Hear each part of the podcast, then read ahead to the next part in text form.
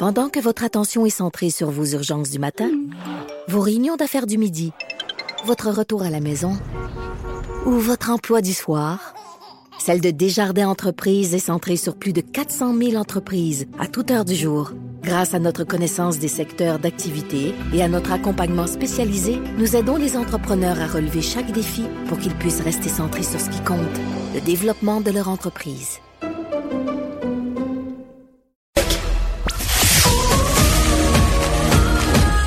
Vrais enjeux, les vraies questions.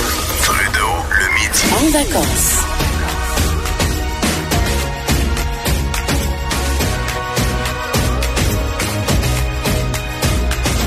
Cube Radio.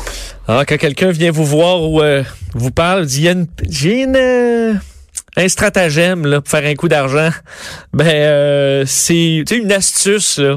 Généralement, c'est, c'est, je vous le conseille pas. Et c'est d'ailleurs ce que fait la police de Québec euh, présentement, qui met en garde euh, la population, surtout les jeunes, sur une, un, stratagème de fraude qui serait proposé entre autres sur les réseaux sociaux, qu'on appelle la guiche. La guiche. Connaissez-vous ça, la guiche? Moi, je connaissais pas ça, la guiche. Je ne sais même pas si je le prononce bien. Euh, pour euh, le savoir, on va parler justement à la police euh, de, de la Ville de Québec. Sa porte-parole, Cindy Paré, qui est en ligne. Bonjour, Madame Paré. Bonjour, ça va bien? Euh, ça va très bien. Donc, euh, on dit bien la guiche? Oui, exactement. Bon. La guiche, d'où l'expression euh, faire du guichet. C'est pour le guichet. Alors, est-ce que vous, vous avisez les jeunes de ce... Il semble y avoir une vague à Québec de, ce, de cette, cette demande de stratagème. Comment euh, vous pouvez nous l'expliquer, ce stratagème-là? En effet, on a plusieurs cas. Là, euh, en fin de compte, c'est un fraudeur qui va initier d'abord un contact avec sa jeune victime, soit sur les médias sociaux ou dans un lieu public, pour lui faire miroiter la possibilité de faire de l'argent rapidement, facilement et euh, faussement sans risque. Donc, euh, le fraudeur va expliquer euh, d'une première part à la victime qu'elle n'a qu'à lui prêter son compte bancaire en vue d'une transaction et ça en échange d'une compensation financière. Donc, la jeune victime va transmettre euh, ses informations personnelles et bancaires, ce qu'il ne faut pas faire, au fraudeur et celui-ci va procéder à un dépôt dans le compte directement de la victime.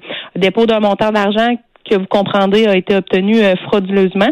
Donc euh, ensuite de ça, il va conduire la victime soit dans un guichet automatique ou dans une institution euh, dans son institution financière pour que le jeune retire lui-même l'argent et le remette au fraudeur. Donc c'est vraiment du blanchiment. jeune- Donc, donc, dans ce cas-là, c'est pas parce qu'au début, on se dit quelqu'un qui demande tes coordonnées bancaires, c'est pour voler ton compte. Mais dans ce cas-là, c'est vraiment pour du blanchiment d'argent de- d'organisation criminelle. C'est une autre façon de le dire, effectivement. là. Donc, euh, le fraudeur va déposer l'argent dans le compte qui appartient au jeune et le jeune va aller euh, le retirer sous prétexte, par exemple, euh, en disant à l'employé là, euh, à la banque ou à la caisse qu'il veut aller, par exemple, en voyage ou euh, euh, parce que c'est des montants des montants assez élevés souvent, là, et il va réussir comme ça à retirer l'argent qui provient de son propre compte en fin de compte. Là.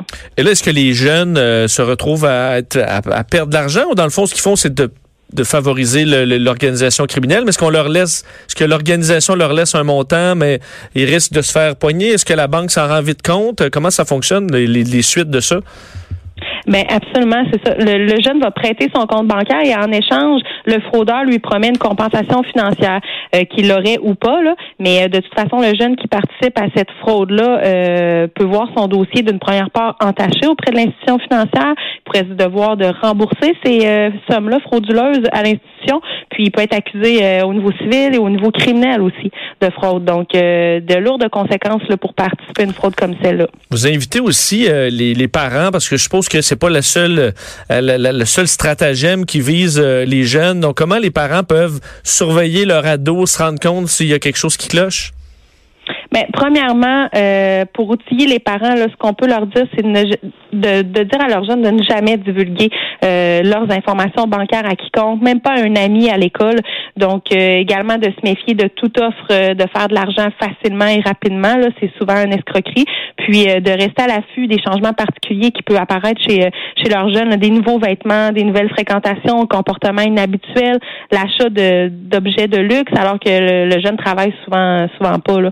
Donc, euh, d'être à l'affût de ces euh, changements-là chez son jeune et de contacter le service de police approprié si on des doutes. Donc, se trouver une belle petite job d'été légale, là, ça reste le meilleur moyen euh, de se mettre un peu d'argent de côté. Euh, merci beaucoup, Absolument. Cindy Paré.